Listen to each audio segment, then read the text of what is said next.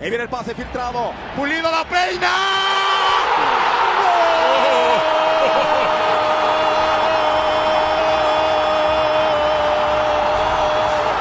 ¡De Guadalajara!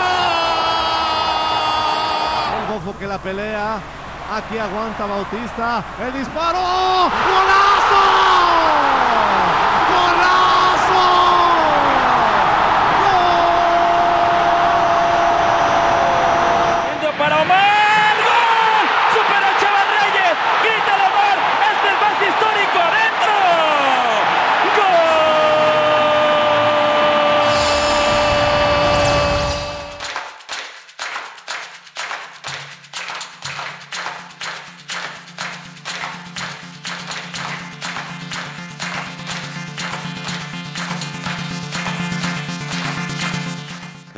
¿Qué tal? Bienvenidos a esta nueva emisión de Gremio Chiva.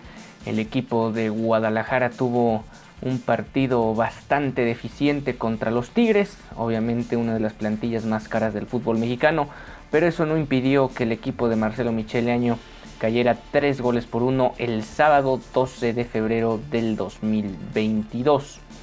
Como paró Guadalajara en este encuentro, apareció Rol Gudiño en la portería, Carlos Cisneros, el pollo briseño con Luis Olivas, eh, a la banca se fue el Tiva Sepúlveda que había tenido partidos bastante preocupantes en la saga central.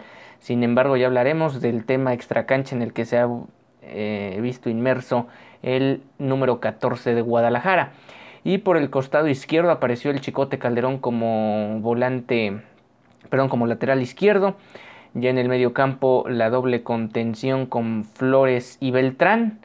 Eh, Brizuela por el costado derecho, el Piojo Alvarado por el costado izquierdo, Alexis Vega como falso 9 y finalmente eh, Jesús Angulo acompañando al falso 9 en esta función que realmente poco le pudo ofrecer y le dio éxito al equipo de Guadalajara. Por parte de Tigres apareció Nahuel Guzmán en la portería, Aquino, Angulo, Pizarro, Reyes, Dueñas, Quiñones, Carioca, Vigón, Taubín y Guiñac fueron los futbolistas que aparecieron con el equipo que comanda Miguel Herrera. Un duelo donde en los primeros minutos de nueva cuenta el Guadalajara se ve abajo en el marcador, algo muy similar a lo que aconteció el miércoles pasado cuando lograron darle vuelta al partido en la frontera contra Bravos de Juárez. Bueno, en esta ocasión Guadalajara, digamos, volvió a su triste realidad, una realidad de irregularidad, de incongruencia por parte tanto de directiva como de cuerpo técnico y prácticamente Tigres dominó a placer el partido durante los 90 minutos. El primer gol, ya lo decíamos, fue eh, en los primeros instantes, concretamente al minuto 5. Guido Pizarro aprovechó la jugada y con esto pudo marcar la diferencia. Eh, antes del descanso, Tigres, más allá de que Chivas era incompetente tratando de llegar al arco rival, Tigres hizo el 2 por 0 en otra joya más del francés Guignac. Y este se sirvió la pelota para Bigón, quien terminó cediendo, más bien Bigón le terminó cediendo al francés y este no la pensó dos veces para tirarse de tijera y batir a Raúl Gudiño. Esto fue al 44 y en el ocaso de la primera mitad. Y en la segunda parte, Tigres eh, pues fue manejando el partido. Por cierto, no salió con su tradicional playera, ahora salió con una pues como color celeste para enfrentar a Guadalajara. Eh, y ya al minuto 70, eh, Córdoba apenas tenía unos minutos en el campo. Algunos aficionados rojiblancos lo abucharon ahí en el estadio Akron. Le puso un balón a Carlos González en el corazón del área y el paraguayo definió frente a la salida de Gudiño y con esto ponía el 3 a 0 lapidario en contra de Chivas. Digamos, la única buena noticia del duelo es que se estrenó el Piojo Alvarado con la playera rojiblanca, anotó dos, tres minutos más tarde el gol del descuento que únicamente servía para avivar momentáneamente las esperanzas del cuadro que comanda Marcelo Michel. Eh, Guadalajara se ve muy chato, le cuesta muchísimo trabajo generar juego a la ofensiva, esto no es nada nuevo, más allá de la incorporación de JJ Macías que probablemente lo veremos en acción el próximo sábado cuando visiten la cancha de León. Eh, se antoja complicado que el equipo de Guadalajara pueda darle vuelta a la situación de manera importante y que tengan un torneo sólido más allá de este revés contundente frente al equipo de Miguel Herrera.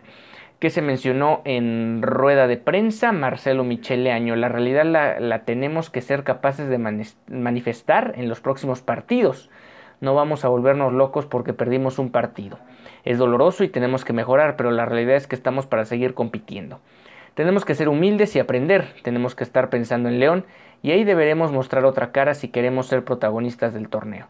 Así declaró en conferencia de prensa Marcelo Michel. No estamos nada contentos con el partido de hoy. Es increíble que seguimos regalando goles en los primeros minutos por temas de desconcentración.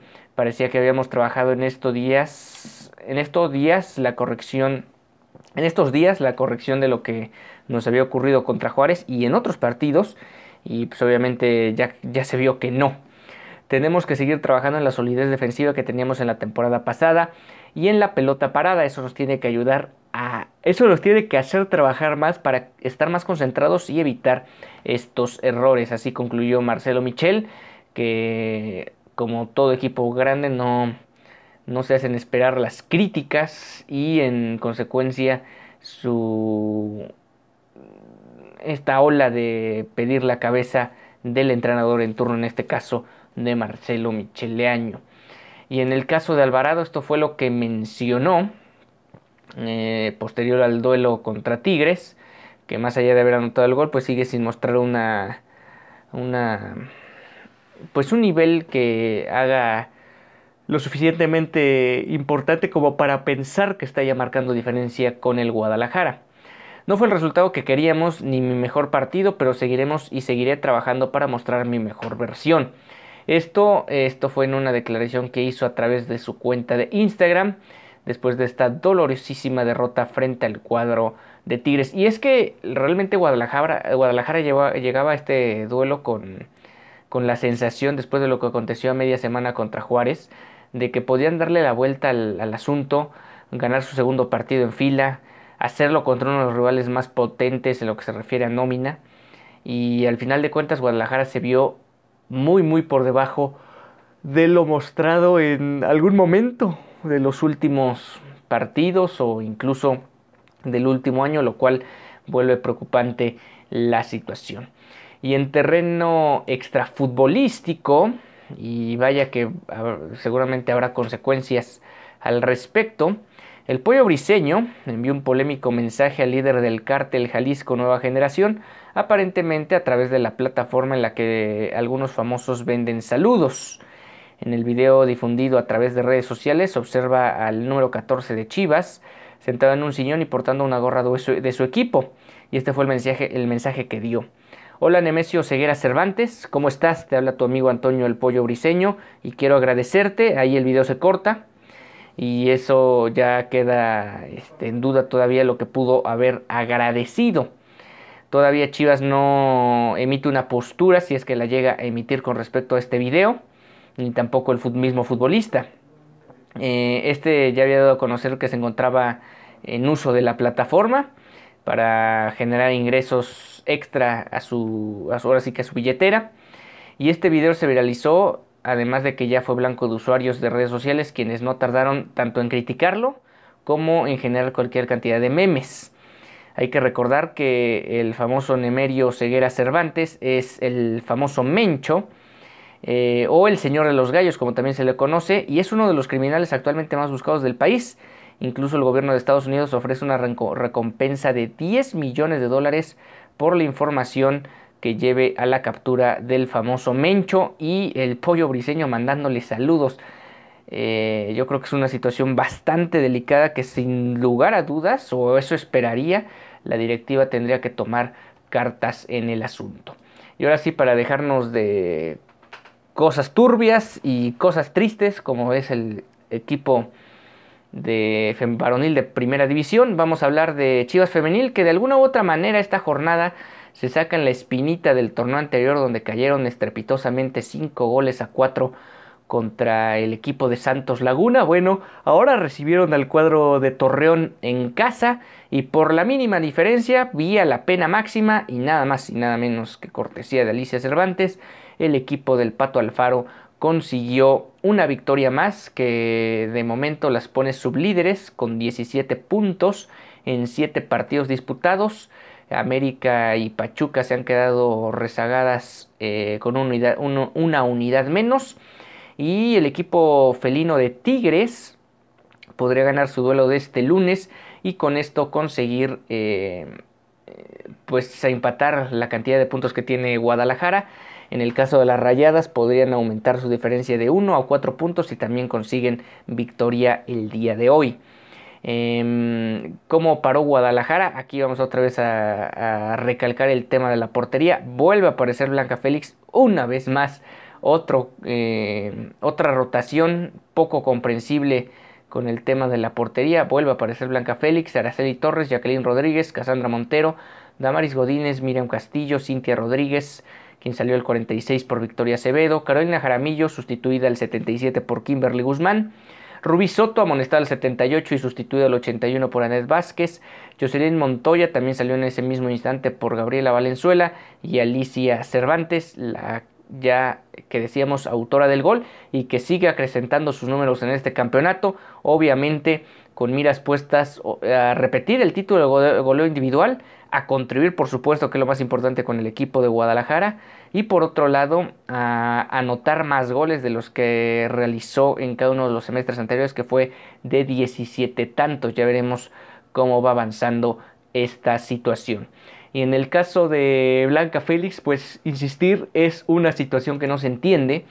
¿Cómo es posible que tu jugadora titular este, no la pongas? O sea, simple y sencillamente no la pongas, tu arquera titular por este malentendida rotación que únicamente lo que puede provocar es que Celeste Espino de alguna u otra manera no se encuentre en una situación plena para competir este, cuando esté de regreso de selección, donde por cierto, junto con otras cuatro futbolistas, formará parte de la sub-20, además de Jaramillo, Cervantes y Montoya, que irán a la selección mayor cada una de ellas cada vez con mayor eh, impacto en lo que se refiere a su desempeño en, eh, el fútbol eh, tanto de categorías inferiores como, o bueno, de selecciones inferiores como del primer equipo. Ya veremos pues cómo se va presentando la situación ya para los próximos partidos. Veremos cómo le van estas jugadoras en esta fecha FIFA femenil y por otro lado a ver cómo prepara el Pato Alfaro el próximo compromiso. Eh, también destacar que más allá de que Guadalajara gana por la mínima diferencia, no deja de ser un equipo que constantemente está consiguiendo eh, ser un rival muy difícil de, arrebatarle la pelota. Probablemente solo lo pueda realizar el equipo de Rayadas y obviamente también el equipo de Tigres, pero de ahí en fuera se antoja más que complejo. ¿Qué mencionó el Pato Alfaro en rueda de prensa después de esta victoria? Siempre es motivo de orgullo que el equipo aporte jugadoras a la selección. Tenemos mucho por mejorar, independientemente del lugar que tenemos en la clasificación. El equipo está consciente de que puede dar más, tanto individual como colectivamente. Em, también menciona que rescató en la parte defensiva el orden, la intensidad y el siempre estar bien posicionadas. Es otro cero que es bueno para el equipo y con eso nos alcanzó el marcador, fue buen resultado.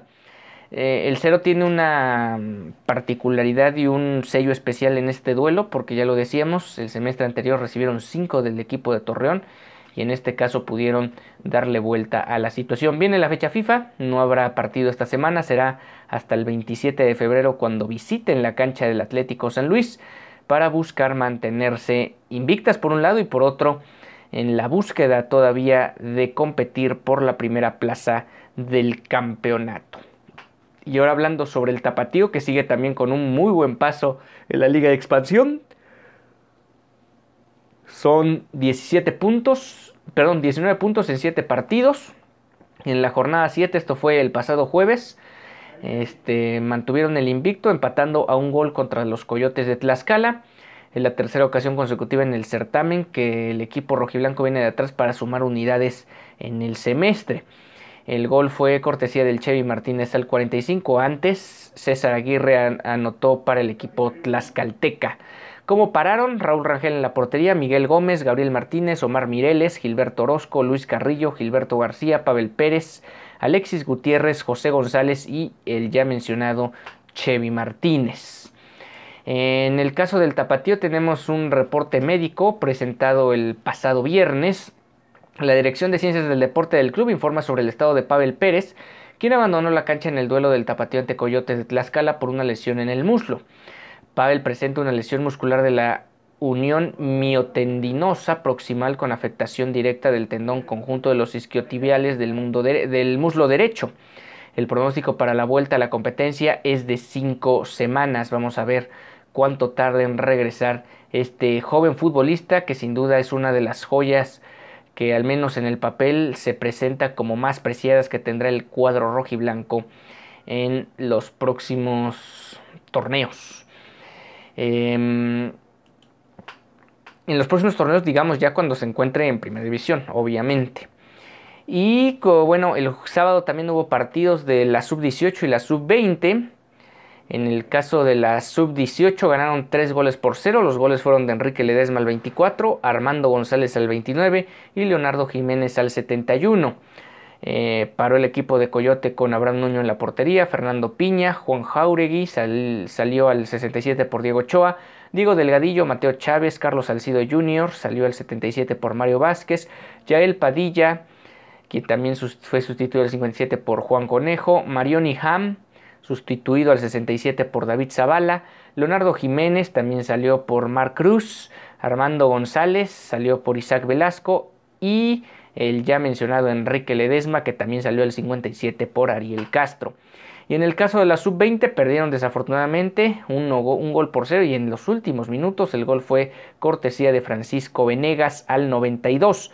Por parte del cuadro de Marco Fabián apareció Eduardo García en la portería, Javier Guerrero, Matías Endejas, Raúl Martínez, Jesús Brígido, sustituyó el 64 por Daniel Flores, Néstor Díaz, Dylan Guajardo salió al 45 por Osiel Mireles, Gael García, Jonathan Parra, entró aquí Enrique Ledesma que digamos dobleteó en la mañana, Ever Corona, quien salió por Kevin Marescal, eh, Leonardo Sánchez y salió también del partido por Miguel Guzmán. Este equipo, pues todos van más o menos marchando bien. El equipo que empieza a tener más problemas en lo que se refiere a buenos resultados es nada más y nada menos que el varonil de primera división. Y bueno, pues ya les tendremos en la semana más información del cuadro más popular del continente. Por lo pronto yo me despido, yo soy Ricardo Romano Corona y esto fue Gremio Chiva.